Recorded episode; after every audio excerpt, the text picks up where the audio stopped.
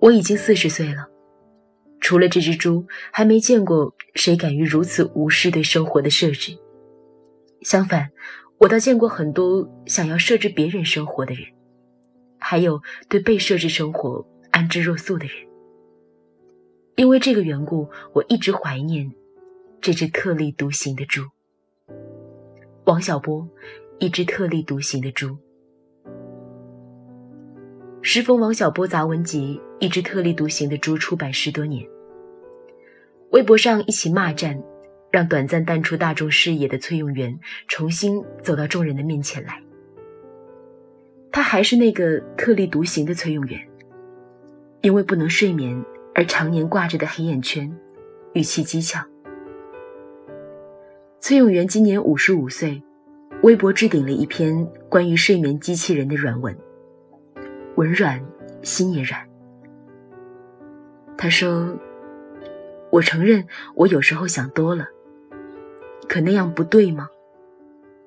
你能看着有些公仆不干事儿，有的科学家绞尽脑汁为利益集团帮忙，胡同串子欺负朋友邻居，网络流氓横冲直撞，山区孩子吃不好饭，乡村教师得不到尊重。”农民工总被欺负，无良媒体胡说八道，没钱治病的人等待死亡，食品被转进各种黑心，你还能睡得安稳？那你就永远睡吧。崔永元一副哀其不幸，怒其不争的样子，可大多数人就是尽管知道这些事情，依然能睡得安安稳稳啊。就像被纺锤刺破、陷入沉睡的睡美人一样。也许你要说，芸芸众生确实需要先独善其身，但是又有多少人又能达则兼济天下了呢？崔永元是在这样的时代、这样的黑夜里唯一醒着的人，而你我则是装睡，永远叫不醒。二零一八年的五月二十八号。崔永元曝光范冰冰天价片酬，并痛批：“你不用表演，你是真烂。”经过多方媒体的努力，吃瓜群众们终于知道了事情的来龙去脉。在这场崔永元、女明星、导演和编剧三方构成、声势浩大的景观里，观众席有许多浪花，他们说：“崔永元疯了，崔永元成了小丑。”可是，疯的怎么会是崔永元呢？有声音说，当年小崔的影响力和现在的影响力是不一样的。现在的崔永元可能没法达到自己想要的结果。崔永元回答：“当年小崔的影响力和今年的影响力，小崔才不在乎。小崔其实他最在乎的是，当年他是一个非常纯洁的人。”他认为这个世界特别好，真的真善美。有坏人也是少数的，坏人也是有底线的。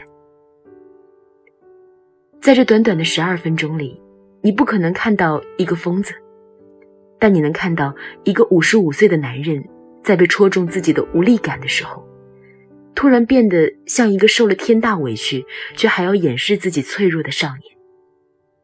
崔永元是不是未免太土、太不合时宜了些？现在你要是抱怨这个世界不好、不够美，人家都会笑你是三岁小孩。现在流行的是什么？流行的是丧逼风格的自我安慰。接下来给您提供一种国产自慰方式的范例。这世上只有一种英雄主义，就是在看清了生活的真相之后，依然对生活保持热情。这句话你也许很耳熟，但是你知不知道它成为了多少人的安慰剂和挡箭牌，让多少失去底线的人还能沾沾自喜？生活的真相就是冯小刚和刘震云，就是把内容搞得乏善可陈的创作者依然可以赚得盆满钵满，而让你依然保持热情的，就是笑贫不笑娼的生活真相。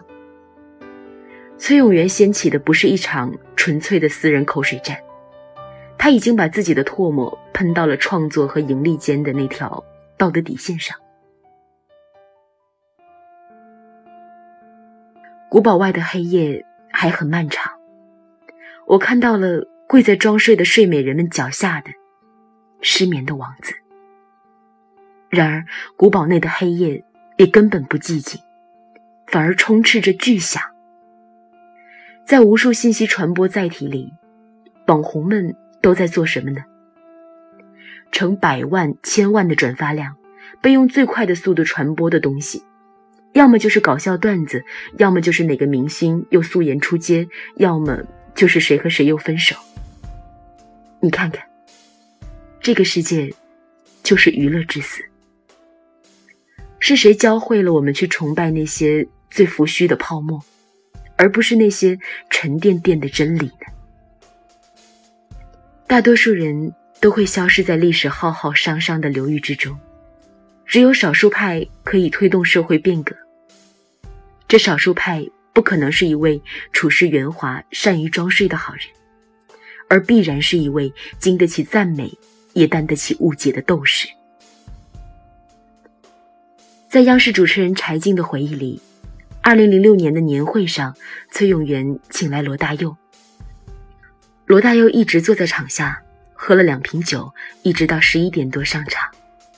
他也不登台，就踩着凳子，抱着吉他，对着话筒说：“小崔，不怕，我也抑郁过。不是我们有病，是这个时代有病。你确定疯的是崔永元，不是你自己吗？”